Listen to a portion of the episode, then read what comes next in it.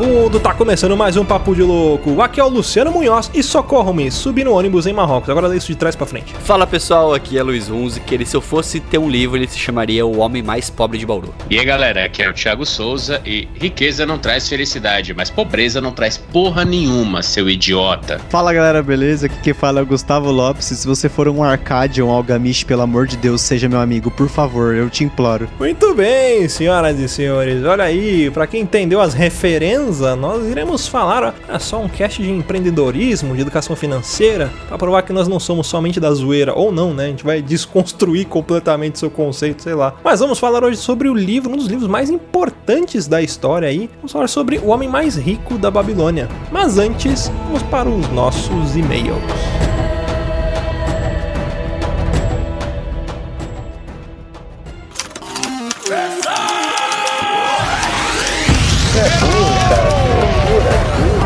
Você é burro, é. Que coisa absurda.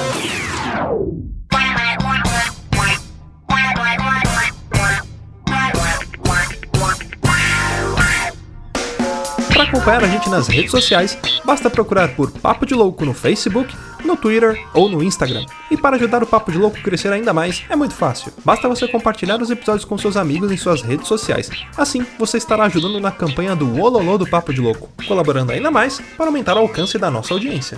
E eu não posso deixar de falar das avaliações lá na iTunes Store.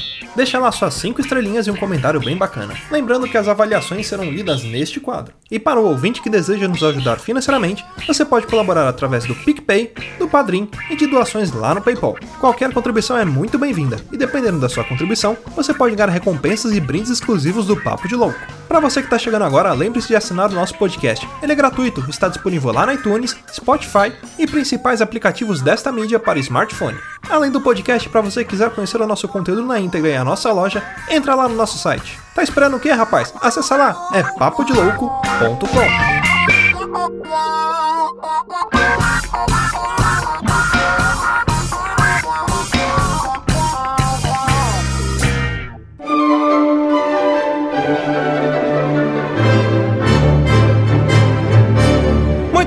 senhoras e senhores, vamos então para mais um quadro de leitura de e-mails, recadinhos e sinais de fumaça aqui no Papo de Louco. Eu estou com ele, o homem mais belo de Bauru, Luiz Hunziker. Como é que você tá, meu querido? Tudo tranquilo? Olá, estranho. ah, pegou esse, esse- essa referência? Reverenza, aí? né? É você tá, Luciano? Muito bem. Tudo Garganta bem. tá zoada, mas tudo bem. Ai, que beleza. Luiz Hunziker, olha aí. Bom, a gente já pode começar com o pé na porta e soco na cara, falando pros nossos ouvintes que nós teremos promoção aqui no Papo de Louco e também saindo lá uma promoção dedicada do Omo, Omo Shiroi, mas também saindo aqui no Papo de Louco, né? Você que é o pai da criança, Luiz, explica pra galera como que vai ser esta belíssima promoção que eu também vou participar porque eu quero. É o seguinte, você que tá ouvindo o Papo de Louco aqui e não conhece o Moshiroi, eu acho que tá na hora de você começar a conhecer. Porque a gente vai estar fazendo essa promoção, vai ser o sorteio, tá? Nós vamos sortear um mangá, não é qualquer mangá. A gente vai estar sorteando a edição número 1 um de Hokuto no Ken, que pra quem não conhece, Luciano, qual que é um Hokuto no Ken? É aquele lá do Omaewa, ou Shindeiru. Nani?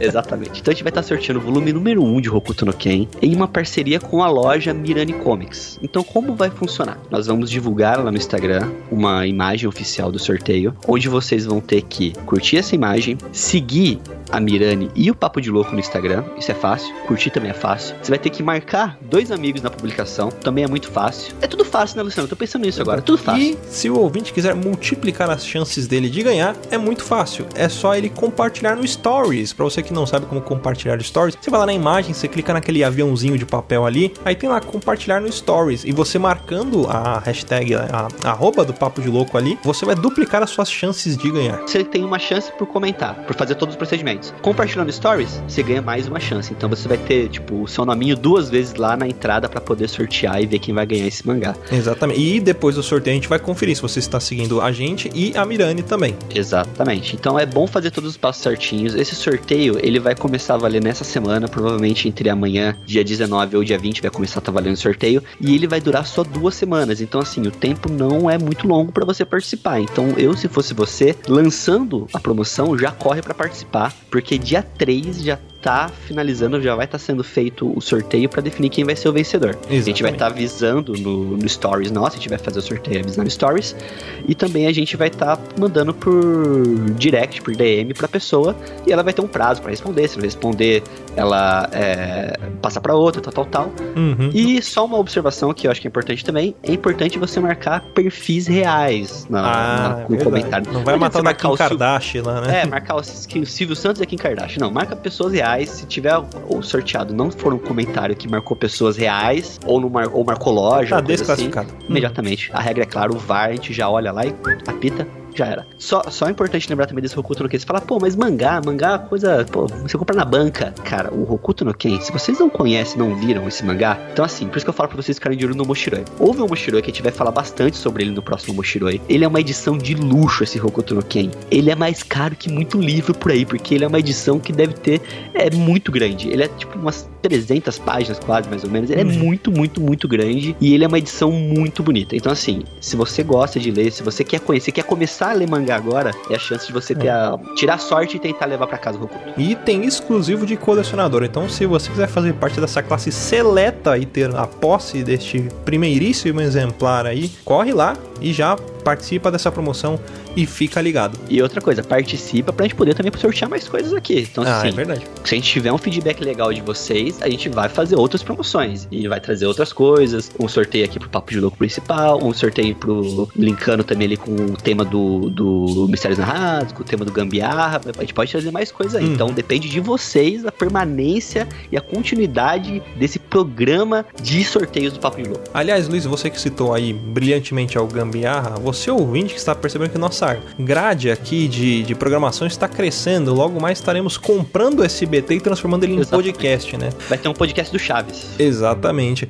Olha, pra você que não ficou ligado, essa semana saiu o Moshiroi falando da banda Flow. Você que não sabe quem é a banda Flow, você assistiu Naruto, você com certeza deve saber quem é a banda Flow. Se você não sabe, você corre lá e você vai ficar sabendo e você vai associar aquela música que você tanto ama, daquele desenho tão querido, essa banda que toca. E também tivemos mistérios narrados lá do Thiago Souza com o episódio O Sítio. É um episódio excelente. Também tivemos lá no GBG, o Gambiarra Board Games, falando sobre Sushi Go, que é um jogo muito legal. E ó, então, a gente tá falando que tem bastante programa agora, né? Tem uma grade extensa de episódios. Então, assim, você tem a semana toda podcast pra você estar ouvindo agora no seu feed do Papo de Louco. Então, Uhum. no domingo você ouve o Papo de Louco pra começar bem a semana, né? Sabe quando eu tocava o Fantástico você ficava triste? Agora não, você vai ficar feliz, porque Uhum. você vai estar recebendo o Papo de Louco no seu feed. Exato. É, a gente fala domingo, mas aí geralmente a gente posta à noite, aí você pode ouvir na segunda-feira É de manhã isso. também. E é tem margem de erro, né? é, ou tem gente que, que fica ali no domingo até as duas da manhã acordado, pode receber ali na sua timeline. Isso. A gente tem na terça-feira o Omoshiroi falando aqui sobre animes, mangás, universo japonês, cultura pop e tudo mais. A gente tem o Gambiarra Board Games na quinta, que eu vou falar uma coisa pra você, Luciano. Eu estou sendo influenciado digitalmente pelo Gambiarra. Comecei Sim. a jogar board game. Ouve que é muito legal. Temos que montar ainda a nossa mesa do Papo de Louco aqui, juntar a Isso. galera pra jogar, que vai ser sensacional. Isso, carpintaria pura. Transmissão É. ao vivo diretamente por 17 canais. Melhor que show da fé. É. e quinzenalmente, às sextas-feiras, a gente tá tendo Mistérios Narrados com contos e adaptações nessa segunda temporada do Mistérios Narrados aí. Lembrando, galera, se vocês quiserem mandar e-mail pros outros programas, vocês podem mandar. Manda no mesmo endereço lá no contato arroba papodelouco.com, mas coloca no título ou na descrição mesmo do e-mail, olha, esse e-mail é pro programa tal, que aí a gente direciona lá, como que eu posso dizer, os Masters of Puppets aqui, mestres de cerimônias, né, os MCs que conduzem os, MCs. outros programas. DJs, os É, DJs. os VJs ou os PJs, que é de podcast, né? e aí eu vou estar direcionando pra eles, eles vão ler lá nos casts deles também, ou a gente lê aqui também, ou sei lá como é que a gente pode fazer isso aí, mas vamos que vamos.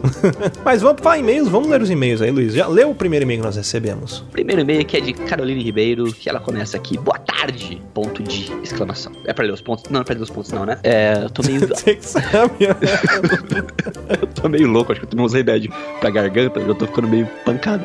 Boa tarde, sou Caroline do Rio de Janeiro e ouvindo o podcast de turismo macabro em São Paulo, lembrei de um excelente lugar de pesquisa para esse tipo de caso. Minha cidade natal, Partido Alferes, região sul do estado do Rio de Janeiro, lá é o caminho do café na época colonial. E lá tem duas fazendas e uma igreja que tem vários relatos macabros. Chama-se Matriz Nossa Senhora da Conceição. Eu fui membro dessa igreja durante um longo período da minha infância e adolescência. E fiquei presa em um túnel que foi feito por escravos e tive um corte fundo em minha perna esquerda. Eu tenho cicatriz até hoje. Só eu estava lá.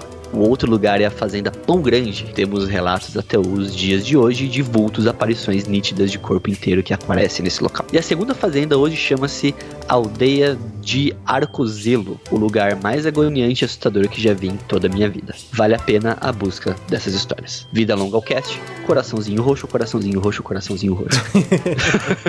Caramba, meu, já pensou que você tá andando sozinho no meio da de repente te cortam a perna? Ou Né? ela pode também, pode ter esbarrado alguma coisa, né? Não sei, tipo É. um pedaço de graveto, sabe que tem um arranhão assim? Pode ter sido também. Ou foi o capiroto puxando o pé. Não, brincadeira, Carolina. Ou algum tipo de, de travesti da madrugada, que já com gilete embaixo da língua, talvez. Também Sei, pode ser. sei. Bom, o próximo e-mail que mandou pra gente foi a Patrícia Castro. Olha aí, as meninas mandando e-mails pra gente, fica muito contente com isso. Olá, papo de louco. Olá. É, eu me chamo Patrícia, sou de Mauá. Vocês me deixaram. Mauá? Ô Mauá, Shinderu. Eu me chamo Patrícia, sou de Mauá. Vocês me deixaram com um cagaço. Estava eu ouvindo o episódio 130 sobre turismo macabro em São Paulo, bem tranquilamente, enquanto trabalhava, quando o áudio começou a falhar. Logo pensei que meu fone tinha zoado porque ficou um chiado e ainda estava reproduzindo. Aí voltei o áudio e estava normal, mas quando chegava mais ou menos no minuto 27, o chiado voltava. Acho que deve ter sido algum problema no podcast Addict, mas quem disse que eu pensei nisso na hora? Já me deu um arrepio porque estava falando sobre o edifício Martinelli e eu estava fazendo um freela em uma loja que é em uma casa antiga no bairro de Cirqueira César. Eu estava sozinha em um cômodo da casa. Daí a imaginação rola solta. Pensei, Será uma pegadinha deles para assustar? Sei lá, fiquei ouvindo o chiado uns minutos, sozinha naquela casa velha. Comecei a olhar de rabo de olho para ver se via algo. Já comecei a ver vultos na minha mente. Troquei o episódio. Bom, adoro vocês, beijos. Patrícia, eu tenho uma boa e uma má notícia.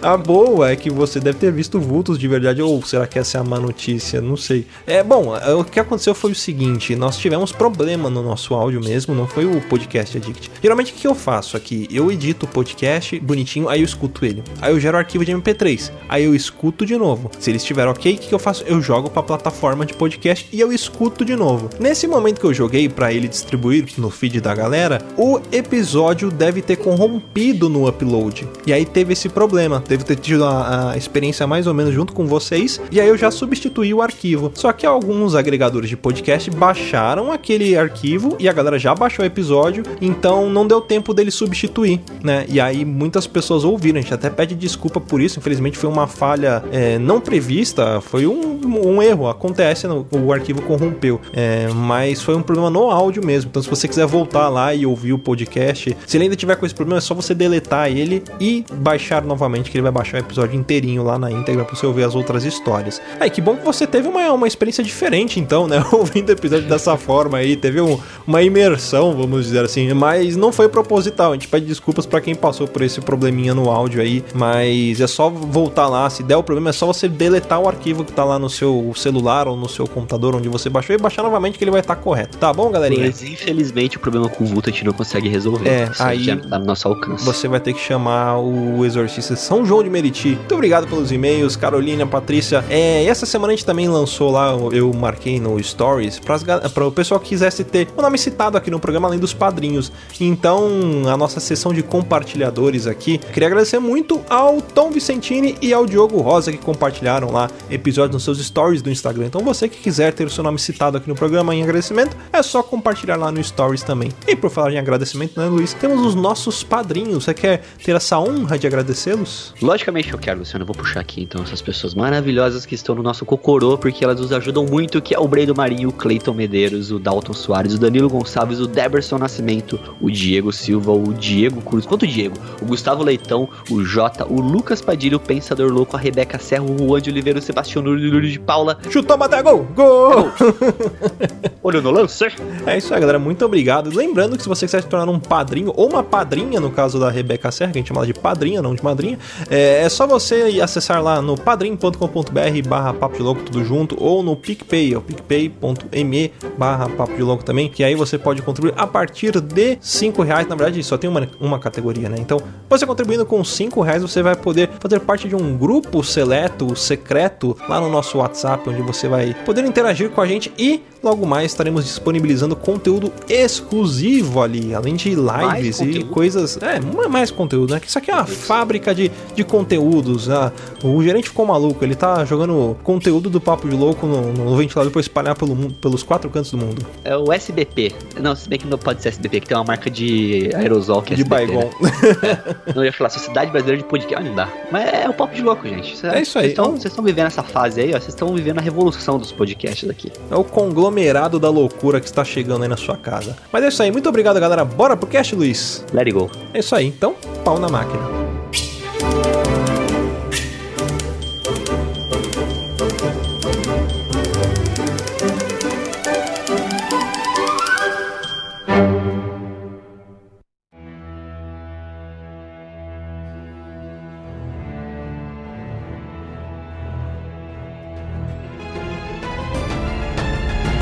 Começar mais um cast. Esse livro é um livro muito interessante, principalmente hoje em dia, né? A galera tá com nessa essa onda de empreendedorismo, de educação Essa financeira, vibe, né? Essa vibe de todo mundo querendo virar investidor, Coaching. né? É, é coach, hashtag coach. Mas ah, muitas vezes a gente es- esquece do básico, né? E esse livro é um livro muito importante, um livro antigo e que traz conhecimentos aí milenares, né? E conhecimentos básicos sobre educação financeira, né? Ele é contado por meio de parábolas, então o autor ele traz diversas lições de como você economizar dinheiro, de como investir, de como atingir a liberdade financeira. É, vou te falar que acho que praticamente todas elas, que todas as parábolas, né, tipo, são totalmente atualizadas, né? Acho que, tipo, acho que tem uma só lá que acho que vai gerar um pouquinho de polêmica aqui, mas é um, é um livro muito atual, né? Eu fiquei um pouco surpreso quanto a isso. O autor ele fala que por ser um livro antigo, as regras do ouro, né, que eles falam que as leis de ouro, elas são as mesmas, porque o dinheiro é o mesmo desde que ele foi inventado. Você muda um pouco a forma de ganhar, a forma de, de, de rentabilizar ele, mas se você entender a, a regra básica do jogo, você consegue jogar qualquer jogo. A mesma coisa que, sei lá, você aprender a jogar a dama e aí, tipo, você vai jogar xadrez, tá ligado? Você sabe que o conceito é comer pecinhas, né? mas o xadrez é um pouco mais complicado. Mas se você souber jogar dama, você aprende xadrez. A base do negócio não, não, não tem segredo, né? Não é. Ninguém inventou nada novo que vai mudar isso. A fundação desses assuntos, elas continuam as mesmas desde sempre, né? Mas, cara, eu não conhecia esse livro. O Luciano, que foi quem deu a sugestão desse tema, né? Dando uma pesquisada sobre ele, é, eu fiquei surpreso em como que ele é didático, né, nesse assunto. Ele não é um livro, vamos falar assim, tipo, que nem as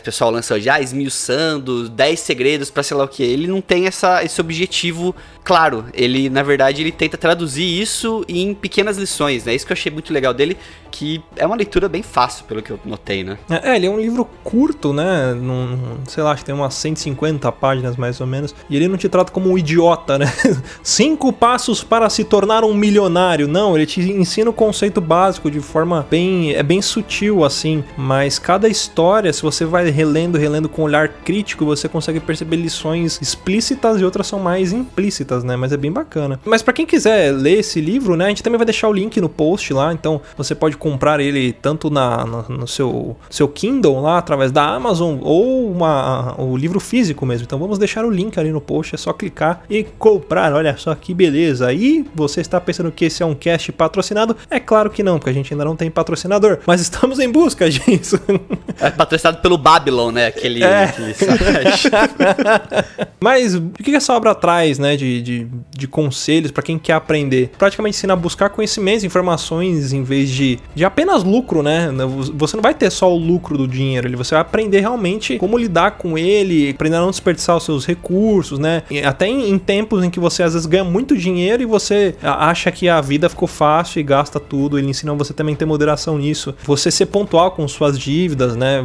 Você sendo pontual, você evita pagamento de juros, é, complicações, dor de cabeça, processo, enfim, um monte de coisa. Acho que o principal desse livro é ensinar a gente a segurar uma renda pro futuro, né? Como que cuidar da nossa aposentadoria, ter uma vida mais tranquila no, no- daqui a alguns anos, né? Você percebe que às vezes não é nem um futuro tão longo, né? É, e, sobretudo, ele cultiva as próprias aptidões, né? Então você torna-se cada vez mais consciente e habilidoso, assim. Conforme vo- você vai lendo, é aquilo que eu disse. Quanto mais você lê, mais você vai entendendo a história. É igual Pequeno Príncipe, não sei se vocês já ouviram essa frase, mas dizem que o Pequeno Príncipe é um livro que você tem que ler quando você é criança, quando você é, é adolescente, depois quando é adulto, depois quando é... Aí você vai tendo visões diferentes. Esse livro também é muito parecido nesse aspecto. Mas É igual o Cine Privé, né? é tipo isso. Vai voltar agora, vai voltar. Olha aí, sucesso. O que deixa, me deixou um pouco triste, assim, de, sobre a leitura é o fato de que eu me identifiquei com uma das parábolas, que é a parábola do procrastinador, né? Porque ah, sim. é, eu sei que, é, assim, já adiantando aqui alguma, um, um pouquinho do, do conteúdo do livro, né? Que, tipo, eu sei que existe esse conhecimento, eu conheço pessoas que não são nem o Arcade, nem o Algamish, a gente vai comentar, acho que um pouco sobre esses personagens ricos do livro, mas eu me identifiquei como procrastinador porque eu deveria, muitas vezes no passado, não ter procrastinado e ter tentado fazer alguma coisa, algum dinheiro render, mas eu sempre ficava, não, não, esse dinheiro eu vou deixar parado mesmo, vou deixar na poupança, porque eu sei que eu vou usar ele daqui a uns seis anos. Tipo, mas, pô, seis anos de É rendimento tempo. é muita coisa se você souber investir o dinheiro. É, se que você é tivesse o- pra comprado mim, a- ações da Magazine Luiza há seis anos atrás, você É. estaria Da milionário. Ering. Se É. eu tivesse comprado Bitcoin, então. E o pior de tudo é que eu, eu tenho um case, eu, conhe- eu conheci uma pessoa que ela fez, ela comprou duas coisas, ela, ela, com- ela investiu numa startup e ela comprou umas bitcoins e tipo, hoje ela é milionária e eu tô aqui na merda, né? Tipo, eu falei, porra, mano, Você tá aí em São Bernardo do Campo. exatamente, pagando caro por metro quadrado. né? O Gustavo falou de parábolas, mas é, o livro ele é escrito basicamente em parábolas, né? São 11 no total. Você pode ou não ler elas em sequência. Acho que você lendo em, em sequência, você percebe que tem referências, mas se você, sei lá, quiser ler a terceira, depois a segunda, depois a primeira, ah, as histórias elas se encaixam, elas são muito bem escritas. Elas são bem divididas. Apesar do- de ser cronológico, o personagem estar presente na primeira, na segunda e na terceira, você pode inverter a ordem, que eu acho que o, o conhecimento que você adquire é o mesmo, né? Ele não, não é igual assistir episódio do Lanetanes. Acho que, acho que só entre, a, se eu não me engano, a parábola 8 e a 9, que é bom você ler na ordem, porque ela fala sobre o filho do, do Arcade, ou neto, agora me fugiu o, o, o personagem, mas é uma tem ligação com a outra, né? Elas, são, elas têm essa importância, mas realmente a maioria das, das parábolas, se você ler ela individual, ela é tipo um conto, né? Ela é bem. É um conto com uma lição, e- ou até mais, né? Sobre economia até moderna, né? Se for pensar, for aplicar para os conceitos modernos de economia, praticamente todas elas se aplicam. Então, se você ler como se fosse contos, mas é, já tá no livro, né? Dá pra ler na ordem, né? Uma coisa que a gente acaba percebendo, né, com. A gente vai aprofundar um pouco mais a história aqui, mas com essas parábolas, é como a gente se identifica com algumas das pessoas ali, né, do- das situações que são demonstradas ali, e como a gente é imediatista, né, como o Gusta falou, a gente e o Luciano, a gente não pensa muito no futuro quando a gente começa a ter dinheiro e começa a ter uma condição financeira, ter um pouco de, de, de possibilidade, né, de fazer o dinheiro circular mais. Que quando a gente é estagiário, a gente tá lá pra se fuder. Começa por aí, né? Mas é, você já tem o dinheiro na sua mão e você acaba, depois, tudo der certo, você é contratado, você vai crescendo, tudo mais.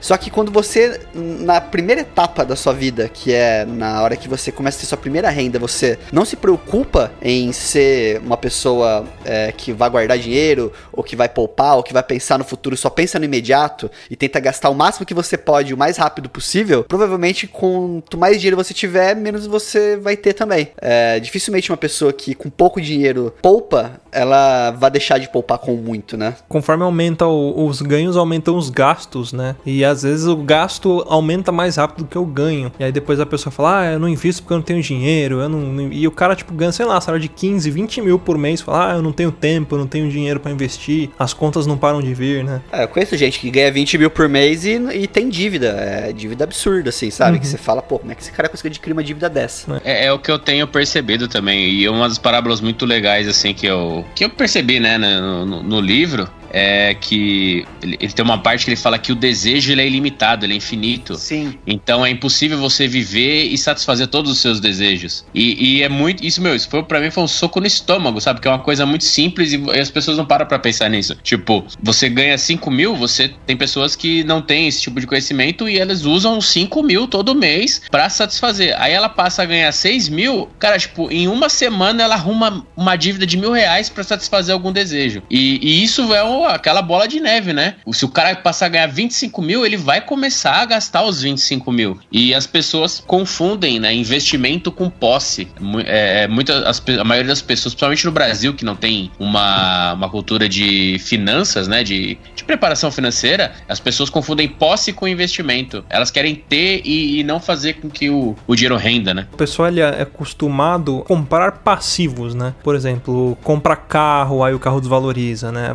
Assim, assim, falando passivo, porque o carro você não vai ganhar dinheiro com ele a menos que você trabalhe, porque contabilmente falando, o carro é considerado um ativo. Mas vamos pensar, da, vamos simplificar, como a gente já falou no outro cast de educação financeira. Tudo que te tira dinheiro pensa que é um passivo, tudo que te traz dinheiro pensa que é um ativo. Tem gente que compra casa achando que a casa é um ativo. Se você não aluga essa casa, essa casa também é um passivo, porque você tem contas ali, você você tá morando PTU. ali. IPTU, né? Então, ah, mas casa é investimento para daqui não sei.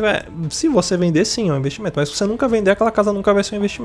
É que aí, esse caso da casa, esse inclusive é, é o, o item polêmico aqui, né? Que tem, uma das parábolas do, do livro, ela fala sobre quais são as, as leis, né, para você conseguir atingir, né, uma maturidade financeira, né? E uma delas que ele menciona, uma das coisas que ele menciona é você ter um imóvel para sair do aluguel. Só que isso era, era uma realidade que era muito mais certeira na época que o livro foi escrito. Hoje em dia, dependendo do que você fizer para comprar um imóvel, você tá fazendo uma puta de uma cagada, porque tem a taxa de juros, tem o financiamento, dependendo da entrada que você der, as, as parcelas vão lá em cima e a- quando você vai comprar um imóvel, você tem a como colocar pela tabela saque price, dependendo dessa tabela, é uma delas, a parcela é sempre a mesma, né? Mas é isso mesmo que o Gustavo falou. É, quando ele fala desse ponto da casa, você tem que levar pro conceito da época. Quando eles diziam adquirir uma casa, você imagina uma casa grande, com quintal, um local onde você poderia criar gados, fazer plantio, até construir uma casa melhor para poder alugar. né? Então, esse era o conceito de casa, que é até uma das coisas que ele fala, é tornar a sua casa um meio de, de renda também, né? Uma forma de adquirir renda. E não comprar um apartamento de 30 metros quadrados por 300 mil em Osasco. Esse é o grande problema, né? Como eu tava comentando, o grande problema é que, assim, eventualmente a gente quer sair da casa dos pais, ou sei lá, de onde tá morando, com a avó, com o tio, enfim, pra ter um imóvel próprio. Só que, às vezes, a pessoa cai na besteira de comprar uma, um, que nem você falou, um apartamento de uma região muito cara e ele acaba não pesquisando, não entendendo o suficiente o mercado imobiliário pra saber qual que é a, a, a melhor hora pra comprar o imóvel, se a gente tá numa bolha imobiliária, se a região tá super valorizada, porque tem esses casos, tipo, a gente tem, tem casos aqui na região do Grande ABC de São Paulo de, tipo, você atravessar a rua e o metro quadrado subiu, tipo, 1.500 reais. É, tipo, uma coisa muito absurda mesmo. É, tipo, atravessou a rua mesmo. Então, no caso aí, na minha opinião, a única forma de você utilizar essa parábola como, ou melhor, melhorar essa parábola, né, seria se você vai fazer um investimento de um lar, para você não pagar aluguel, verifique se o valor que você vai pagar de parcela, ou se o dinheiro que você já tem mais o valor que você vai precisar pagar, realmente vale a pena para você não ter essa dor de cabeça no futuro de você não viver de aluguel. É que realmente o que vocês falaram é real. O brasileiro, principalmente, ele vive muito de posse. Eu quero ter o meu carro, o meu apartamento, o meu, sei lá, meus jogos de tabuleiro, que é o meu caso, né? Tipo, Meu celular. meu celular, né? Então, tanto que eu tenho dificuldade dessa parte financeira e até hoje ainda tô tentando, quero ainda entender essa parte pra conseguir começar a investir a partir de agora, porque eu fiz essa muitas dessas besteiras de posse no passado, sem pensar que esse dinheiro poderia ser investido de certa forma e hoje talvez eu tivesse muito mais do que eu tenho agora, inclusive somando os bens, né? Você comprava mangá também, não é, Gusta?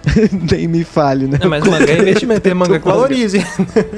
Então, mas o- o problema é que atualmente, nessa crise, vamos dizer assim, que o Brasil tá passando, ficou muito difícil de vender essas coisas também. Até isso acabou afetando, porque, tipo, há cinco anos eu comprava uma coleção e revendia ela por 15, 20% do valor. Hoje, eu tô, tipo, pra vender uma coleção, eu tenho que tentar baixar 50% do valor. E isso é uma merda, porque é um investimento que eu fiz que eu perdi, né? Mas vamos falar um pouco das parábolas. É, acho que não vai dar, não vai dar para passar por todas, até porque esse cast é para você ler o livro, né? A gente não vai ler ele aqui para você. Mas eu acho importante a gente passar por alguns aspectos de algumas e comentar outras um tanto mais assim, principalmente as do começo, que eu acho que são as mais importantes que trazem, por ser o começo, ele, ele prepara o leitor para uma base do que vai vir ali mais para frente, né? Você percebe que a- os ensinamentos que são dados no começo do livro, eles são repetidos no final e, e aplicados em situações, né? O livro ele começa contando a história de dois caras ali, né? Que é o Bansir e o Kobe, né? O Bansir ele era um cara que fazia carruagens e aí ele tava lá na Babilônia, ele observava todos os escravos trabalhando pro rei, aquela fila de escravos levando água para regar os jardins da Babilônia. E aí chega um amigo dele de infância lá, o Kobe, que fala para ele assim: "Ah, irmão, me empresta um dólar", né? Aí ele Fala assim mesmo. Tipo, bem assim. Aí o, o Bansir fala pra ele, pô, cara, eu tô duro. Aí ele, caramba, mano, eu tô vendo você aí parado observando os escravos, achei que você tava cheio da grana, né? E aí ele fala, não, não tô. Aí ele, putz, a gente podia fazer igual os nossos amigos, né? Aí eles lembram que ele tem um amigo que é o Arcade, que é o homem mais rico da Babilônia. Eles pensam assim, poxa, a gente podia fazer igual a ele, né?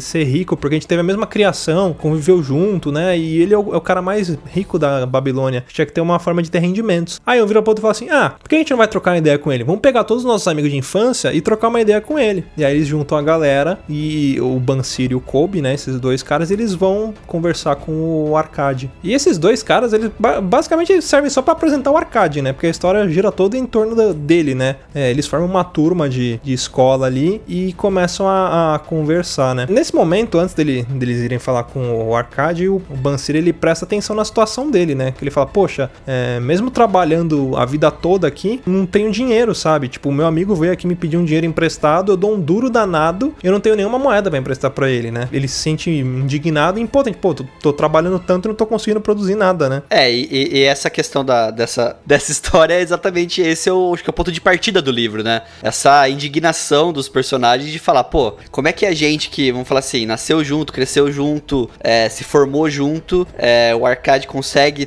ter uma vida, entre aspas, assim. Entre aspas não, vamos falar entre aspas, mas porque a gente sabe que é boa, mas é melhor do que a nossa, né? E a gente não consegue, não conseguiu alcançar os mesmos feitos dele, né? É isso que eu acho que, que é o que norteia todo o livro em si. Eu acho que seria um, se tivesse um prólogo, seria esse primeiro, essa primeira, primeira parábola mesmo. O Bansir, ele era fabricante de carruagens, né? E o Kobe ele era músico. Cara, essas profissões até naquele tempo não ia dar, não dar dinheiro mesmo, velho. Um Um mecânico, artesanato, outro velho. vivia da Nem música. mecânico, ele era fabricante de carruagem. O cara, ele, ele era, sei lá, tipo, ele era fazia carrinho de mão e o outro era músico, velho. Músico não, ele é da Burgel, trabalhava na Burgel. É, então. Cara, tipo, não ia ter. Aí o Bansir. Bansir ele é escriba, né? Bansir não, o Arcade. O Arcade Arcade. é escriba, né? Aí conheceu um agiota, que é o. o como é o nome? Esqueci. o H. É, o Algamish, é, o Algamish, o Algamish era, era eu ia falar, É. eu ia, eu ia falar Gil- Gilgamesh, nada a ver. É, Eu acho que ali o, o primeira coisa que é, é mais difícil, assim, na nossa realidade aqui do Brasil, pelo menos eu acho, né? É você encontrar o seu arcade. Que a primeira, a primeira parábola é encontre um arcade, encontre alguém que ficou rico pra ele te ensinar a ficar rico também. Só que de duas, uma. Ou o cara que tá rico não quer compartilhar, porque ele, tipo, mano, eu me ferrei aqui pra aprender, eu não vou compartilhar isso aqui com ninguém, eu sou rico, foda-se todo mundo. Ou a pessoa, porque assim, é difícil, o mercado financeiro eu acho muito complicado. Pra mim essas coisas dificilmente entram na minha cabeça. Parece que as pessoas querem explicar de uma forma como elas aprenderam e não como elas podem ensinar pra outras, porque às vezes a gente tá numa dificuldade de entender. Outro dia eu fui ler um negócio do, do, do cartão de crédito lá do Nubank lá, que eles colocaram um negócio novo que protege investimentos até 250 mil na sua conta, alguma coisa assim. Eu fui ler o artigo fiquei boiando, fiquei tipo, acho que eu li umas três e falei, mano, eu sou burro, não é possível, velho.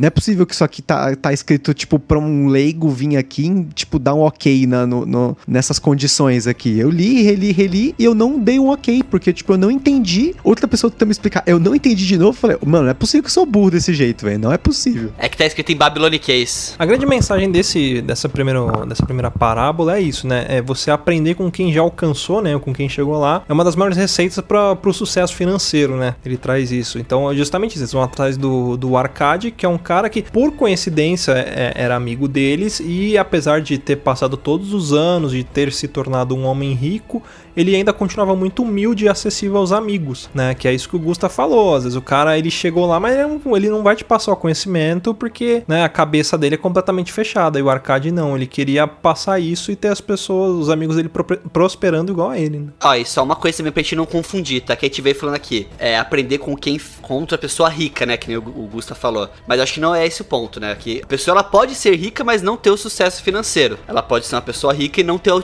alcançado isso. Ela pode ter herdado, ou pode Também. ter tido alguma, alguma coincidência, alguma sorte, entre aspas, ali do destino que ela conseguiu ficar rica. Então é aprender com quem conseguiu fazer o dinheiro render, fazer, Com quem fazer sabe a renda administrar o dele dinheiro, crescer. né? Às vezes o cara também já nasceu rico, ele herdou, mas ele sabe administrar. Que aliás, Thor Batista. é, Thor Batista, por exemplo. Não seja o Thor Batista. É, o que eu quis dizer é isso mesmo. é Uma, uma pessoa que você sabia que tava no mesmo nível, tipo, estudou com você, sei lá, alguma coisa assim, e ela conseguiu esse sucesso financeiro. Você tem certeza, eu tenho certeza que não foi por meios ilegais, porque, né, eu espero que não seja isso o caso de pessoas que eu tive contato, assim, a pessoa, eu lembro de várias pessoas que eu conheço hoje que tiveram esse sucesso, como eu falei, do Bitcoin aí, de investimentos, até sei no caso, nesse caso específico, mas geralmente a minha impressão é que quando você fala com essas pessoas, nossa, você conseguiu investir, como que, ah, então eu tenho uns investimentos aí, não sei o que, a pessoa tem dificuldade, não quer abrir isso, dá, dá a impressão que, tipo, isso talvez seja o perfil do brasileiro, né? Ela tem dificuldade de compartilhar esse conhecimento porque ela acha que aquilo ali é a galinha de ovos de ouro dela. Não sei se vocês já tiveram contato com pessoas assim, mas como eu já tive, eu tenho essa impressão. Para mim é mais difícil de eu conversar sobre essa parte financeira, encontrar um arcade, um algamish que queira me ser o meu coach financeiro para me ajudar nessa a tentar, não quero ser rico, mas pelo menos ter uma renda suficiente para não precisar ralar, que é o caso aí dos do Bansir, por exemplo. Pô, o cara trabalha feito um condenado e não tem dinheiro, mas tipo, ele tá ele tá tendo um coach aí. Se você for pensar o Arcade é o coach do passado. É, e aí eles chegam para conversar com, com o Arcade, aí o segundo conto ele traz isso, né? Eles chegam para ele e falam: "Pô, cara, como é que você conseguiu, né? Como é que, que você conseguiu se tornar o cara mais rico?" Ele falou: "Cara, ainda ainda na, na, minha na vida adulta, mas eu ainda era jovem, porque quando eles encontram com o Arcade, ele já é um já é um senhor. E aí ele até fala assim: "Ah, como eu sou um velho e os velhos eles eles não sabem segurar muito bem a língua, né? Sempre que alguém chega para pedir conhecimento, o, os velhos eles vão passar através da sabedoria dos anos, né? Ele fala: "Como eu tô ficando velho, esse conhecimento ele vai morrer comigo, então eu preciso passar para alguém". E aí ele explica toda a trajetória dele, como que ele fez, que ele aprendeu a, a viver com menos dinheiro do que ele podia ganhar, né? É, e aí vem algumas lições lições, né? As principais lições que ele, que ele traz nesse capítulo é que ele aprendeu a viver com menos dinheiro, uh, depois ele aprendeu a, a, se aconselhar junto com, a, com, pessoas que tinham competência, né? Então ele também procurou os coaches deles ali, né? As pessoas com quem ele pudesse adquirir e aprender como ganhar dinheiro e como gerenciar a fortuna, né? E ele aprendeu depois a, a lição mais importante que é fazer o ouro, né? Ou fazer o dinheiro trabalhar para ele mesmo, né? Porque uma coisa é você saber ganhar muito dinheiro, você ter um salário alto, outra e trabalhando muito, outra coisa é você saber manter o seu, o seu rendimento sem precisar trabalhar, você fazer o, o dinheiro trabalhar para você. Sim, e acho que essa é a maior dificuldade que a gente tem hoje, né? Que é o que, pelo menos eu noto que as pessoas brasileiras estão tentando é, é, aprender, né? Só que aí, do mesmo jeito que acontece na história, nesse, na segunda parábola, acontece também na, na vida real, porque o grupo de amigos se dividiu em três grupos, que tinham aqueles que não conseguiram absorver os ensinamentos e continuaram calados, então eles meio que renegaram aquela ideia do arcade, aqueles aqueles que achavam que o Arcade tinha que dividir a fortuna, porque afinal eles eram amigos, então é, ele precisava dividir o dinheiro dele, não o ensinamento, mas dividir o, o que ele conquistou com os outros. E aqueles que é entend... comunista. É, é comunista. e aqueles que entenderam o que o Arcade tinha falado e tentaram então começar a aprender mais com ele. E é mais ou menos o que a gente vê hoje em dia também, que você vê quando tem alguma coisa dessa, né? Quando a gente fala assim, ah, educação financeira ou aprender a investir, você acaba tendo essas três reações. As pessoas que falam, ah, isso aí não dá nada nada, isso aí é tudo mito, ou aqueles que falam, não, isso aí é besteira, o negócio é dividir, e aqueles que param e falam, beleza, vamos tentar aprender mais com isso, o que, que a gente pode fazer de diferente hoje, né? É aquele negócio, né? Mal não faz, né? O, mal, o pior que vai acontecer é você sair ganhando em alguma coisa, né? É, o meu caso, o problema aí é achar, a, a, achar o, o, o, arcade, no meu caso, né? Porque eu já tentei assistir no YouTube, eu sei que tem vários é, canais, tem muito, assim, tem hoje, por causa da internet, por causa das redes sociais, tem muita informação, mas às vezes parece que falta essa objetividade de querer ensinar numa fórmula, mas um passo, entendeu? Tipo, para você começar mesmo, né? Sabe por quê? Esses caras são gênios. Não criticando, eu sigo muito eles e, e aprendo muitas coisas, mas quando você percebe isso, e você pensa, poxa, eles estão falando, falando, falando, eu tô entendendo, mas não tô conseguindo dar muitos passos. E assim, você vê que, tipo, você não tá pagando nada, é porque o produto é você. Eles estão te mantendo curioso ali, querendo saber, para ter a sua audiência, e aí eles fazem o nome. É, não, não é errado, é uma estratégia até para eles se manterem na mídia, e é muito importante isso, e tentar atingir o máximo de pessoas possível. Mas eles não vão entregar o ouro, eles não vão ensinar né, exatamente. Ainda, por exemplo, a Natália Arcuri, eu acho que ela explica muito mais. Mas tem os caras que eles falam, ah, ah, é, você tem que investir na bolsa, compra uma baixa e vende na alta. Porra, tipo, é umas coisas muito óbvias, assim, sabe? Mas ele não te explica como que faz uma análise, é, o que, que é análise fundamentalista, o que, que, o que, que você precisa fazer para entender se você se tá no momento de comprar, se não tá. Aí eles falam, olha, compra na baixa, venda na alta, mas a rentabilidade do passado não representa a rentabilidade. Tipo, aqueles, aquele, aquelas frases feitas que não te traz grande ensinamento. E é complicado isso. É, mas é justamente por isso, porque eles querem te manter ali, eles querem segurar a audiência para fazer o nome deles ali. E aí, o que, que eles fazem depois? Vendem curso, vendem palestra, é ali que eles vão, vão passar a, o ensinamento realmente. Eles vão cobrar de verdade ali. Fala de novo essa frase que você falou aí do produto é você? Se você não paga por algo que você tá consumindo, é porque o produto é você. Porra, vou tatuar esse bagulho, velho. Nossa! Tatua no Rudar. Vou não, tatuar e, no peito, assim, ó. A frase é grande. Você comentou sobre curso e realmente, eu, eu realmente eu conheci esse livro, O Homem Mais Rico da Babilônia, através de um curso de educação financeira, que no final das contas, ele não me deixou um conceito claro. De novo, não sei se eu que sou muito burro e não sei mexer com dinheiro, mas ele não me deixou um conceito claro do que eu deveria fazer a partir do primeiro momento. No livro, por exemplo, ele tem uma parábola muito simples, que é pega 10% do seu salário e guarda guarda, porque esse dinheiro tem que ser seu. Porque se você dá o dinheiro para pagar o seguro do seu carro, para pagar a gasolina do seu carro, para, sei lá, tipo, pagar convênio médico, esse dinheiro ele não é seu. Você tá comprando um produto para você, mas ele não é seu. 10% tem que ser seu. Então você pega lá o seu dinheiro e guarda num, em algum lugar. Só que esse lugar depois tem que começar a gerar dinheiro de novo. Então você tem que saber investir esses 10%, que também, novamente, é mais uma parábola que mostra no livro que o Arcade, até ele conseguir uma maturidade financeira, ele se ferra mais de uma vez. Ele dá dinheiro pro maluco para ele investir em joias, mas o cara não tinha nada a ver com. O, o, ele não tinha o conhecimento de joias. Tijolo. Puta, é um cabaço, né, velho? então, mas na, às vezes na hora, tipo, que nem. Às vezes ele achou um cara que era um coach. O cara falou: Eu sou um coach financeiro aqui, ó. Você não sabe que. Você pode até saber que, pô, o cara era fazia tijolo, mas ele vem com aquele papo de coach, mano, você acaba caindo. Não, não é nem coach, não é nem coach, é aquele seu amigo roleiro é aquele cara que um dia ele vende relógio, no outro dia ele tá vendendo perfume, no outro dia ele tá vendendo É ca... o perigo é... do Todo Mundo Odeia o Chris. Isso, é o perigo. Então, esse cara que ele fala pra você evitar. Porque o cara ele é especialista em nada, né? Ele é especialista em aplicar golpes. Eu acho que não é nem essa questão o cara é especialista em nada. Eu acho que é tipo assim, é aquele seu primo, aquele seu colega que foi enganado por um cara desse e chega para você falar, mano, arrumei um bagulho louco pra gente fazer. Me dá esse dinheiro que eu vou lá e resolvo. Aí vocês dois tomam no cu junto, entendeu? Uhum. Porque os dois foram, foram enganados, né? Porque o cara foi lá na, na Fenícia, né? Foi pra Fenícia comprar Sim. joias para revender e comprou vidro. Foi enganado. E, e, essa questão que o Gusta levantou dos 10%, dos 10% isso aí nada, nada mais é do que o dízimo, né? É a décima parte, né? Exato. O conceito de dízimo, né? E eu acho, é, tipo, são coisas simples. A gente pensa que quem criou foi tal lugar, mas não, isso já é mais, mais antigo do que, é do, do, do que a gente pensa, anos, né? né? É, então, tipo, a gente fala assim, ah, o dízimo, a décima parte veio da igreja. Não, na verdade é, é mais antigo que isso.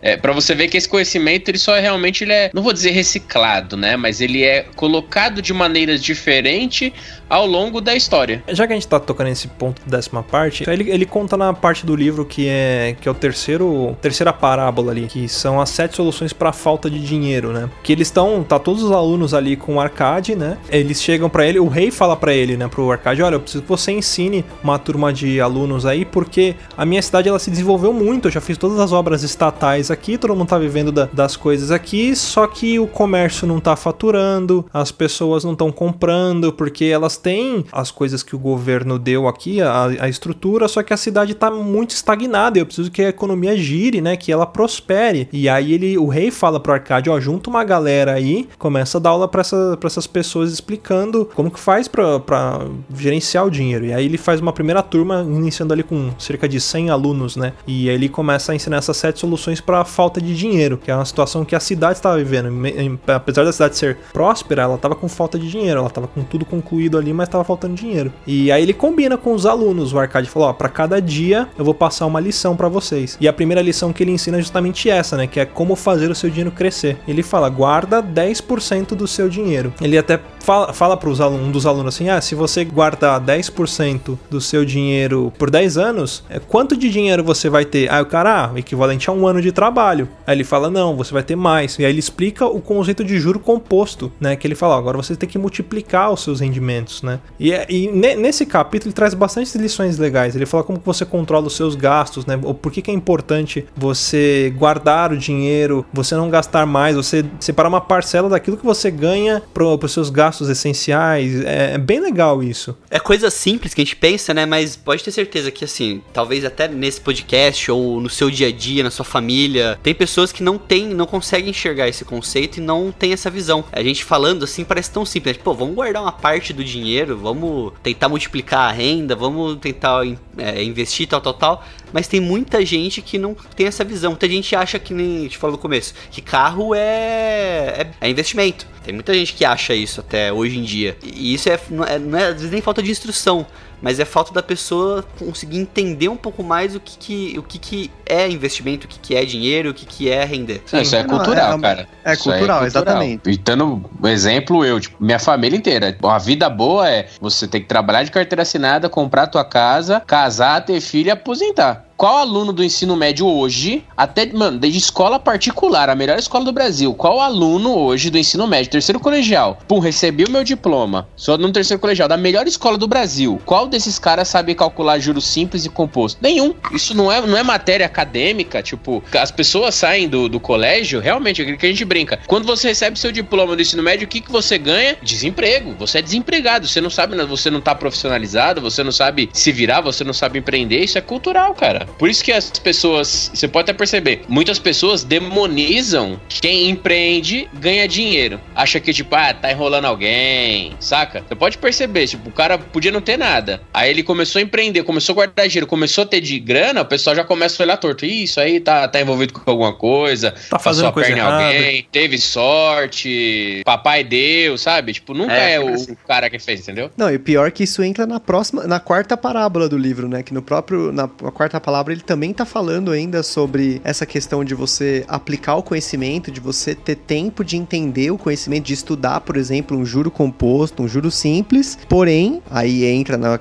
que eu mencionei que é a parábola que mais me deu soco no peito, a parábola do procrastinador, né? Que é aquela pessoa que às vezes ela tem o dinheiro e não sabe aplicar, não corre atrás, e aquele dinheiro começa a, tipo, não valer tão mais, porque a inflação aqui, principalmente aqui no Brasil, é muito alta. Ou então acontece, por exemplo, o cara tá investindo investindo num investimento sempre o mesmo, é sempre o mesmo investimento seguro, sei lá, o cara só aplica na Selic. Aí acontece que nem aconteceu essa semana que caiu a Selic para 5.5, né? Se eu não me engano, vai cair para 5.2. Então tem cara tipo, meu, e agora? O que, que eu faço? Tipo, que o cara tá acostumado, né? Então a questão aqui no Brasil é cultural mesmo. A busca pelo conhecimento é praticamente zero. Então, às vezes, realmente, quem busca é demonizado, porque ele consegue alguma coisa, então, ah, não, ele tá enrolando alguém, porque é a característica cultural do brasileiro enrolar os outros, né? Não, faltou uma coisa coisa que vocês esqueceram de falar aí também que o brasileiro faz, que é aplicar na poupança. Deixa eu só falar uma coisa a respeito da, da Selic com relação a tesouro direto. É, o tesouro direto ele não paga somente o rendimento. Existem duas formas de você ganhar dinheiro com o tesouro direto. Uma é você comprar o título e ele render, e a outra é que o título ele se valorize. Né? Ele é como se fosse uma ação. Você compra a ação, a ação ela pode desvalorizar ou valorizar. Né? Então, por exemplo, é, você comprou o tesouro, aí a taxa Selic caiu, mas se o título título valorizar e você comprou quantidade X de título, às vezes você ganha, você ganha uma quantidade boa de dinheiro mesmo com a taxa baixa. Mas e outra forma de você ganhar com o tesouro direto é desenterrando também, né? Também. É. Você vai lá e desenterra o tesouro direto. Né? Mas falando sério, eu acho que a desinformação é tão grande, me corrija se eu estiver falando besteira. Por exemplo, a Selic tá a 6%, aí ela vai pra 5,5%, o cara fala, tô perdendo dinheiro. Fala, não, seu idiota, você só não tá rendendo a mesma coisa, mas vai render uhum. de qualquer jeito. Só se a Selic for a menos 1, aí é. você tá perdendo dinheiro, seu burro. Do contrário, não. E às vezes nem assim perde dinheiro. Por exemplo, você pegar o tesouro IPCA, a taxa dele também caiu. Mas se você olhar o valor do título cresceu bastante. Então, tipo, às vezes você, ah, eu comprei isso aqui por uma rentabilidade que era 5% mais inflação. Aí você vê, putz, agora tá 2% mais inflação, né? Eu não vou comprar mais títulos. Só que se você comprar esse, daqui um tempo aquele título que você comprou, pode, ter,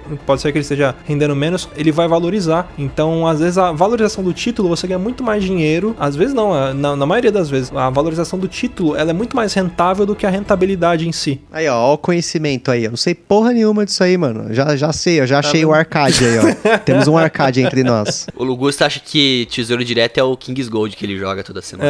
É, É o baúzinho de tesouro. as maninhas do. Candy Crush. Investir em Candy Crush, minha mãe faz isso. Minha mãe compra moeda de Candy Crush. Aí, ó, se ela botasse no, no tesouro direto ali, ó, a partir de 30 Direto. reais.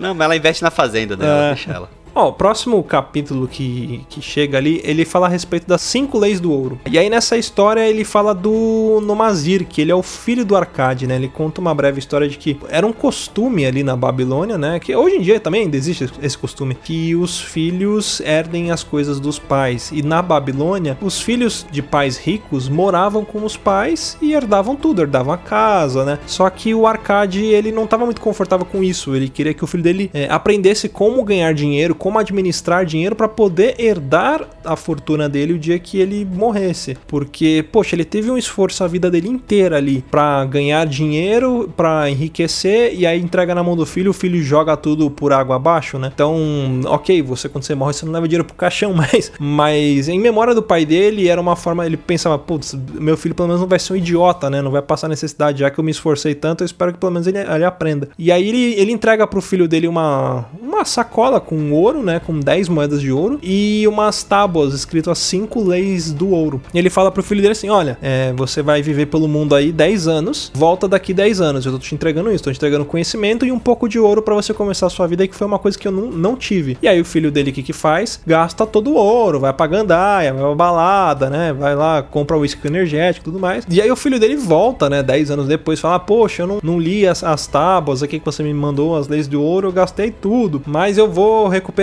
E o filho dele sai mais 10 anos ali e aí ele leva o conhecimento. E aí quando ele volta, ele entrega pro pai dele as 10 moedas de ouro e dá mais 20 moedas, ou seja, 30 moedas no total, e falando assim: olha, isso aqui é pelo conhecimento, que não tem ouro no mundo que pague o valor do conhecimento. E ele até fala na, na parábola ali, quando ele tá contando isso, que ele chega pras pessoas e fala: olha, o que, que você prefere? Ganhar 100 moedas de ouro agora ou um conhecimento? E é unânime na sala de aula, todo mundo fala: ah, eu quero 100 moedas de ouro. Né? A mensagem que ele traz ali, ele fala eh, justamente isso, que as pessoas são imediatistas e elas querem o dinheiro fácil, elas não querem aprender a ganhar dinheiro, né? É lógico que a gente entende situações, por exemplo, em assistência, essas coisas que as pessoas precisam, porque passam fome, não tem como o cara, porra, o que, que você prefere? Um prato de comida agora ou esperar 5 anos pra você conseguir comprar o seu primeiro prato de comida, mas eu te dou conhecimento, sabe? Então ela vai morrer de fome até lá. Você dá um pouco de assistência pras pessoas não, não é errado, mas se a pessoa tem condições de andar com as próprias pernas, é, é melhor que ela ande, é, é né? melhor que ela ande com as próprias pernas do que simplesmente depender de algo ou simplesmente, ó, me venha a nós ao vosso reino. E é mais ou menos também como aqueles alunos do primeiro, da segunda parábola fizeram, que eles se viram em três grupos e um grupo lá falava, ó, eu quero, quero que você divida o seu ouro comigo aqui, eu quero a vida fácil, né? Apenas busquem conhecimento, né? Esse capítulo, ele meio que recapitula os primeiros quatro, né? E até acrescentando uma informação que acho que a gente acabou esquecendo de comentar, que você falou sobre o dinheiro fácil. Na quarta parábola, ele fala sobre jogos de azar, né? Que é o caso de muitos brasileiros, assim como eu, que joga na loteria online toda semana. Então, é aquela questão do tipo, de não tem dinheiro fácil, né? O jogo de azar, você sempre tá jogando e você sempre tá na desvantagem, né? Principalmente o pessoal que ganha na loteria, se a gente sempre vê aí os relatos de cara que se ferrou, ganhou na loteria e cadê o dinheiro, né? Porque o pessoal esquece que além de quando você ganha na loteria, mesmo que se você conseguir ganhar de, em 56 milhões lá de probabilidade, você tem que pagar imposto sobre esse dinheiro. E aqui no Brasil ainda tem imposto sobre grandes fortunas, né? E a gente falou de herança, né? Que lá na Babilônia o pessoal herdava tal, não sei o quê, mas aqui no Brasil tem a lei de. você herda, né? Não apenas o dinheiro, mas você tem que pagar um imposto sobre ele, você herda dívida também, né? Que é o- a, a maior realidade do brasileiro, né? Herdar a dívida dos pais, né? Não, e você falou da loteria, mas faz um exercício aí. Pega, abre um Excel depois, cara ouvinte, e imagina que você é um cara que gosta de jogar na loteria, que você gasta 50 pau por mês na loteria. E aí você passou sua vida inteira acreditando que um dia você ia ganhar na loteria. Você jogou por 30 anos. Agora pega esses 50 reais e faz uma simulação, depositando todo mês numa conta, num investimento que te rende, sei lá, 1,5%. Você vai ver que o valor que vai te aparecer dali 30 anos vai ser um valor muito próximo ao valor de que se você tivesse ganho na loteria. Porra, isso é, sério mesmo? Então eu É vou parar.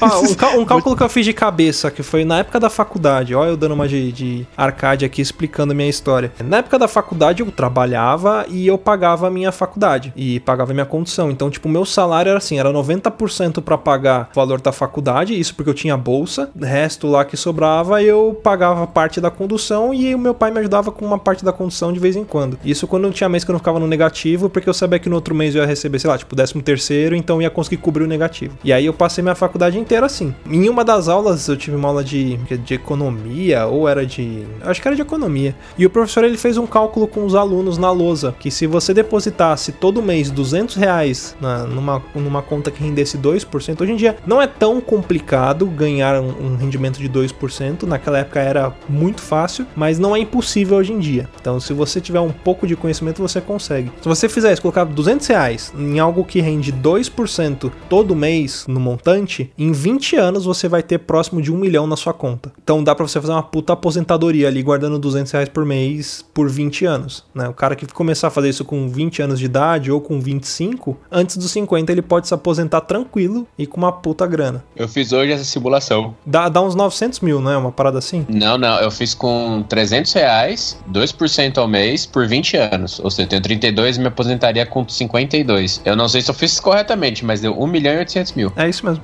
Ó, e uma coisa também interessante, né, Pra poder linkar com essa história do arcade, do, do livro também. Eu tava vendo esses dias, era uma entrevista, não sei se, não lembro se era uma entrevista, um documentário, alguma coisa falando sobre os Emirados Árabes e Dubai e tudo mais. E eu vi um sheik árabe que perguntaram pra ele, né, ele era um dos mais ricos lá da, da- de Dubai. Perguntaram pra ele o que que ele vê pra família dele no futuro, né, tipo, de toda essa riqueza que eles têm, como é que vai se manter. Ele virou e falou pro repórter, falou, ó, meu avô andava de camelo, o meu pai andava de camelo, eu ando de Ferrari, meu filho anda de Lamborghini, mas meu neto vai andar de camelo. Porque eu tenho certeza que meu neto, não sabendo o esforço e sabendo dar valor para aquilo que a gente conquistou, ele não vai conseguir manter a não vai conseguir manter o, aquilo que a gente conseguiu ter de dinheiro, de riqueza de fortuna. Em algum momento isso vai acabar. Eu tenho certeza disso, ele falou. É um dos ensinamentos que ele traz, né? Que o ouro ele foge da mão da, da pessoa que não, não sabe como lidar com ele. Ele. Até vou citar aqui, né? Esse capítulo 5 que a gente tava falando aqui, ele traz as cinco leis de, do ouro, né? E aí eles falam lá: o ouro ele vem de bom grado numa quantidade crescente para todo homem que se separa não menos do que um décimo de seus gastos. Ou seja, ele volta naquele primeiro conceito que ele passa, é, a fim de criar um fundo para o seu futuro e do- da sua própria família. Aí a próxima lei ele fala: o ouro ele trabalha diligentemente e satisfatoriamente para o homem prudente que o possuí-lo. Ou seja, é isso que o Luiz acabou de falar. Se você não for prudente, ele não vai render na sua mão. Mas se você for e souber trabalhar com ele, ele mesmo vai, vai produzir lucro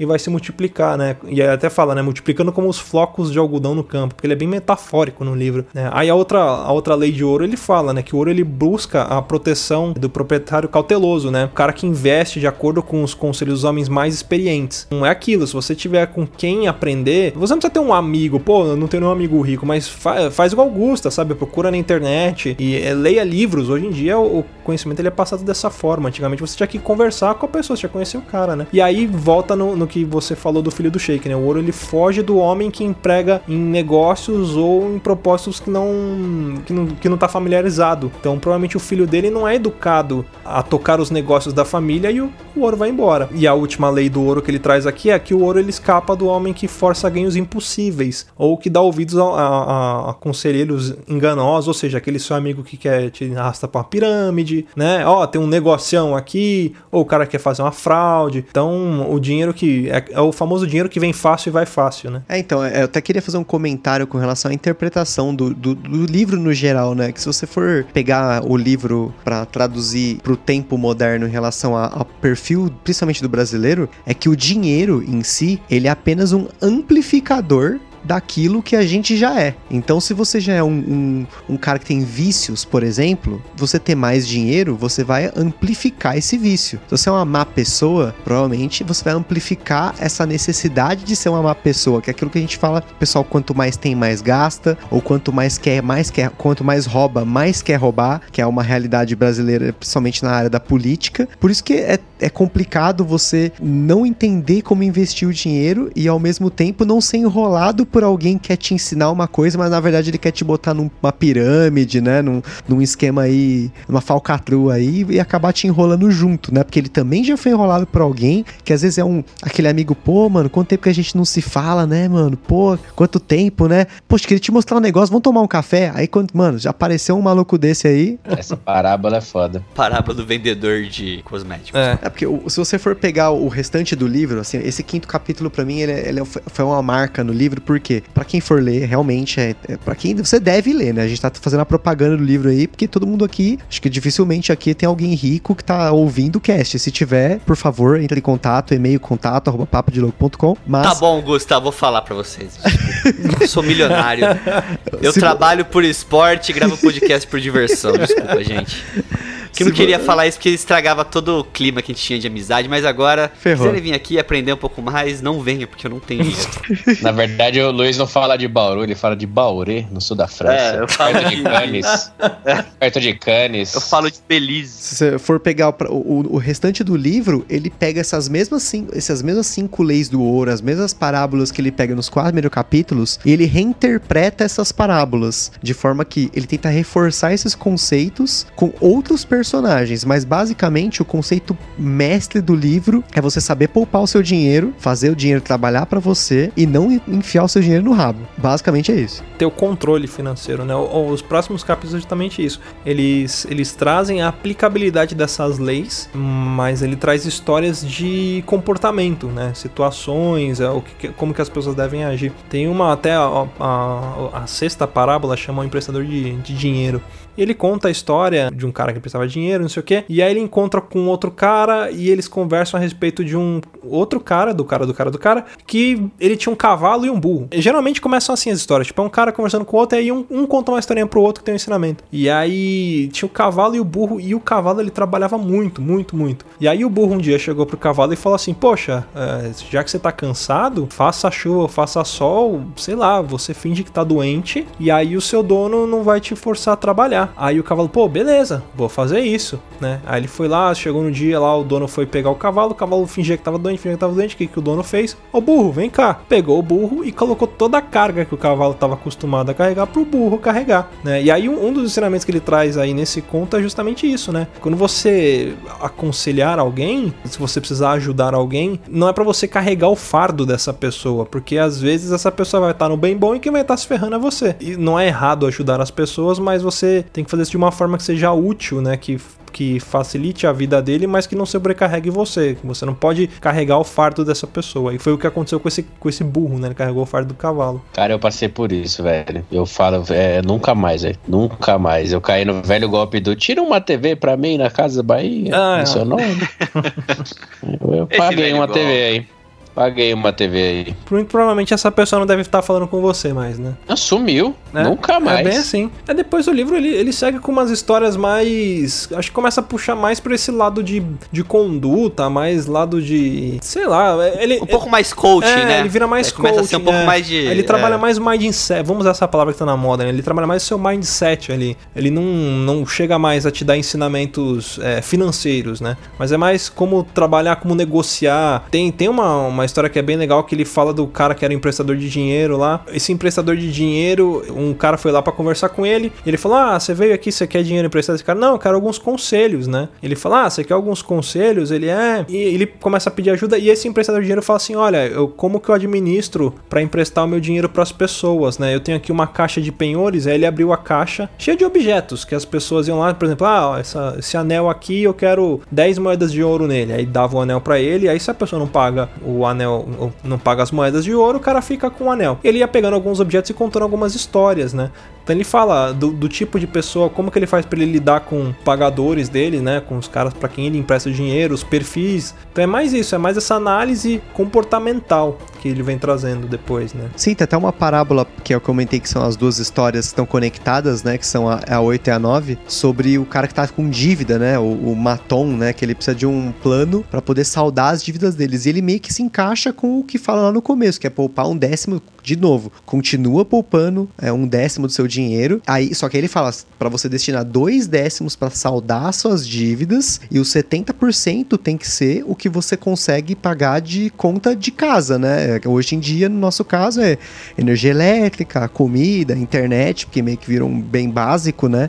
Mas em teoria ele reaplica o conceito do arcade, falando dos 10%, só que ele adiciona mais porcentagens aí para ver se o cara consegue sair da dívida, porque é uma coisa que o brasileiro sempre faz. Ele entra numa dívida, ele não consegue pagar e aí ele começa a criar uma bola de neve e não para mais, né? É, e ele negocia com os caras as dívidas, né? Ele chega pros caras e fala: "Olha, eu prometo que eu vou pegar 20% dos meus ganhos para pagar vocês. E aí ele traz alguns perfis de, de caras para quem ele deve dinheiro. Ele fala, puta, tem uns que ficam puto, tem uns que ficam felizes por ele estar tá se esforçando, tem uns que falam, meu, eu preciso do dinheiro agora, né? E aí ele trata cada caso com uma certa prioridade, ele explica como que ele fez. E, e ele decidindo é, entregar esses, esses dois décimos, né, os 20% do rendimento dele, ele fala, olha, eu prometo que eu vou fazer isso. Ele prova pros caras todos os meses, então ele, tipo, ele honra com as dívidas dele. E mesmo pagando as dívidas, ele continua guardando dinheiro. E aí ele fala que ele e a mulher dele, eles é, começam a ter uma vida bem mais simples do que o que eles estavam acostumados para poder viver só com 70% do que ele ganha.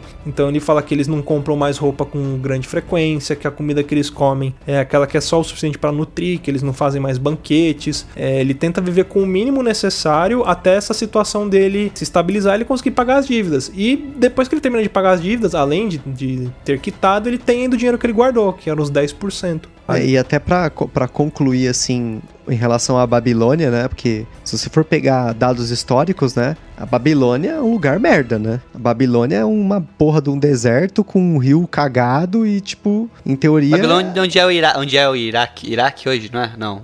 Ira, Ira, Ira, Ira, Ira, isso. A gente isso. não falou nenhuma besteira aí, mas hoje em Não, dia não é um lugar cheio gente, de. Assim, tem, tem uma desigualdade social muito grande. Porque se você for pegar esses lugares, tem esses sheiks, esses caras que são os homens mais ricos do Oriente Médio, são, é um lugar que, tipo, tem muita desigualdade, mas. E não por conta de falta de conhecimento financeiro, né? A gente sabe que tem outras coisas aí, mas o interessante é você pensar que os, tinha tanta gente pensando em lucrar, em investir num lugar que não tinha nem recurso natural, numa época que o recurso natural era muito maior do que recurso tecnológico, né? Então os caras conseguiram lucrar do zero, como com maturidade financeira, entendendo essas leis universais da, da economia, né, da, de investimento, de, do dinheiro e saber utilizar o dinheiro para ganhar mais dinheiro e não utilizar o dinheiro para ter uma vida, mostrar que tem uma vida melhor, porque é É você inverter o jogo, né? Em vez de você se tornar escravo do dinheiro, faça do dinheiro seu escravo.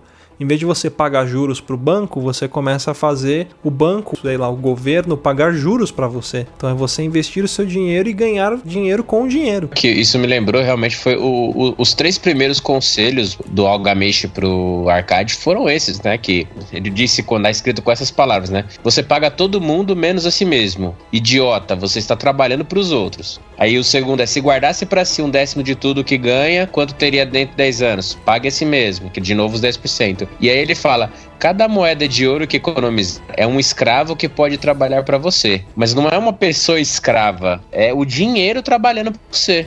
Uhum. Entendeu? E, e- e o, que eu, o que a gente pode tomar de lição disso é: se você trabalha, paga tudo que você deve e fica zerado, você é escravo do dinheiro. Exato. Você tá trabalhando pra pagar as contas, né? E é isso só. É o que eu gosto de falar que é o famoso fudidão. Você vai falar com ele a qualquer momento, e aí, como é que tá? Ah, tá foda, bicho. Nossa, tá foda. Tá foda, não sei o que, não sei o que. Ah, tá foda. Puta, vários boletos pra pagar minha vida. Nossa, tá foda, bicho. E o cara não, não, não para pra pensar o porquê que tá foda, pra onde que o dinheiro tá escorrendo, né? É lógico, existem casos que, tipo, o cara ganha muito pouco, né? E aí as contas, mesmo sendo pequenas, já comem o orçamento dele. Só que aí, porra, bicho, vamos se mexer. Se você tem condições de estudar, de melhorar. E aí ele traz isso em um dos, dos contos também, que é um dos contos que ele fala de um cara que ele, que ele se torna um escravo e aí ele conhece mais três escravos, né? Um é o Megido, o outro é o Zabado e o outro é o Pirata. E eles estão conversando a respeito de trabalho. Um deles, tipo, fala que o trabalho é o melhor amigo que ele já conheceu. É que ele fala que alguns homens eles odeiam o trabalho, né? Mas se você começar a tratar o seu trabalho como um amigo, você aprende a gostar dele. Como eu disse, o livro é bem metafórico. E aí ele fala: o trabalho bem feito ele te traz satisfação. Você quer ser promovido, você quer ganhar mais, a sua situação atual não tá boa. É, se dedica, sabe? Tenta tomar gosto por aquilo que você faz e almeja algo melhor se, se aquele local que, que você tá não te dá essa oportunidade, né? E eu só, só querendo fazer um adendo aí nessa, na sua questão aí do seu conceito de fudidão, isso não tem nada a ver quanto que o cara ganha. Tem, tem os, fudi, os fudidão que ganham salário mínimo e tem os fudidão que ganha 15 conto. Cara, eu trabalhei com, com uma, uma engenheira, ela, cara, ela trabalhava na empresa, ela tinha uma outra empresa dela, que fazia instalação elétrica, o marido também era engenheiro civil. Cara, pra mim, assim, vamos, vamos colocar que os,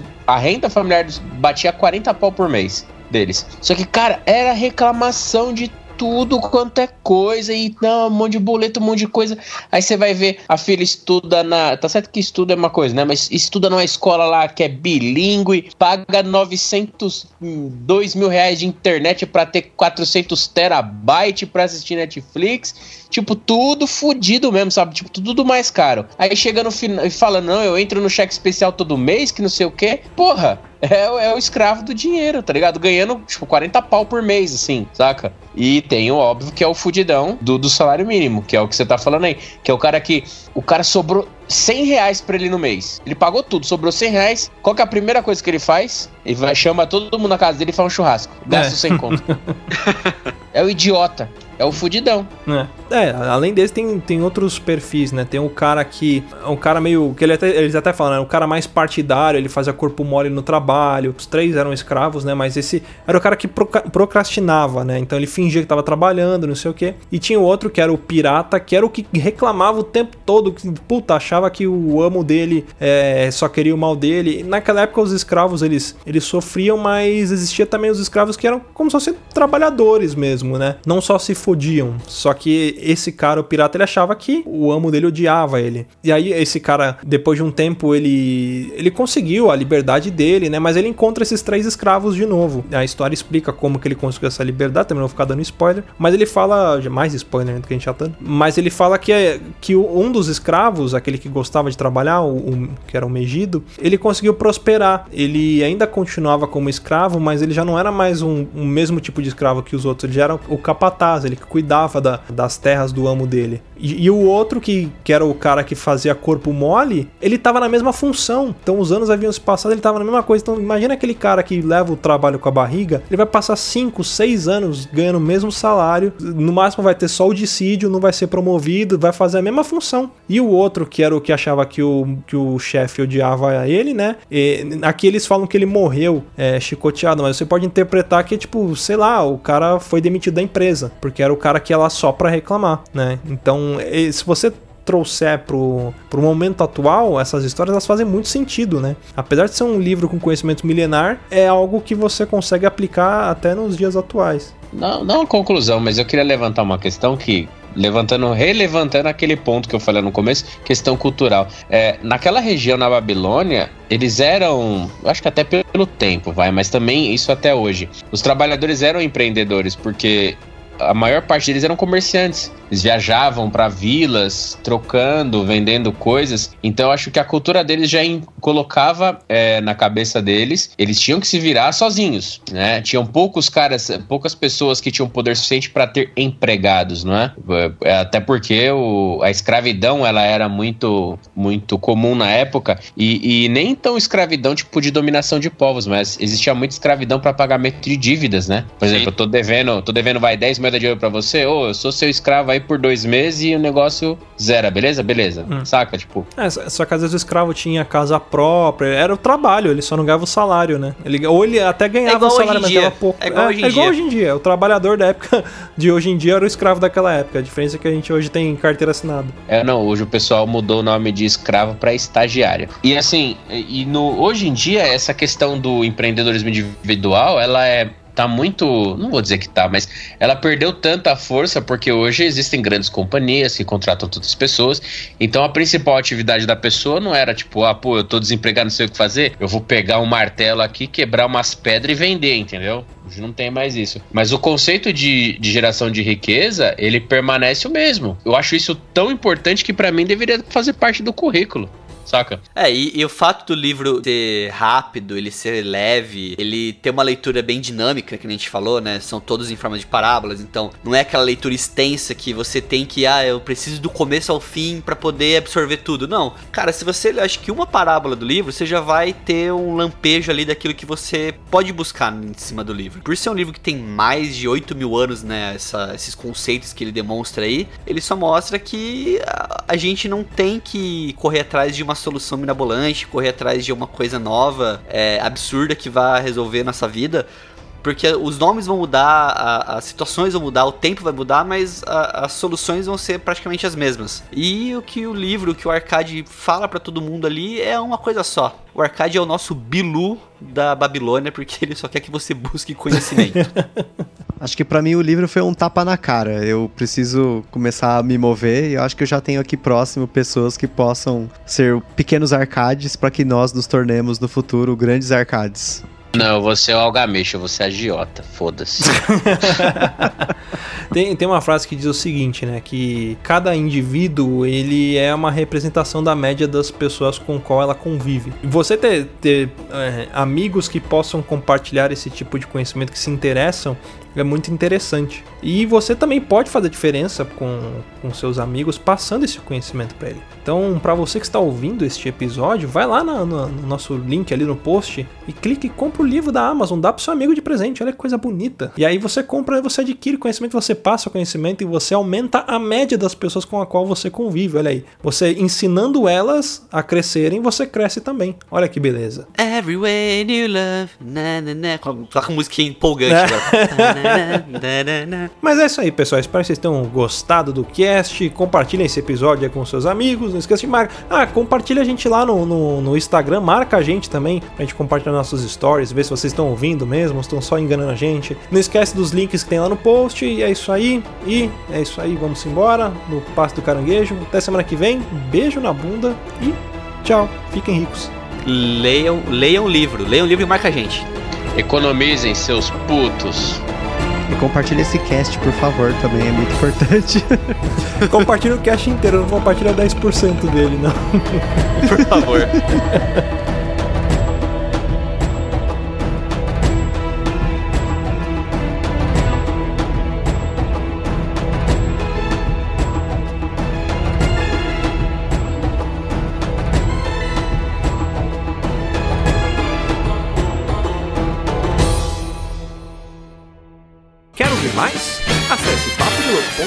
assine o nosso podcast.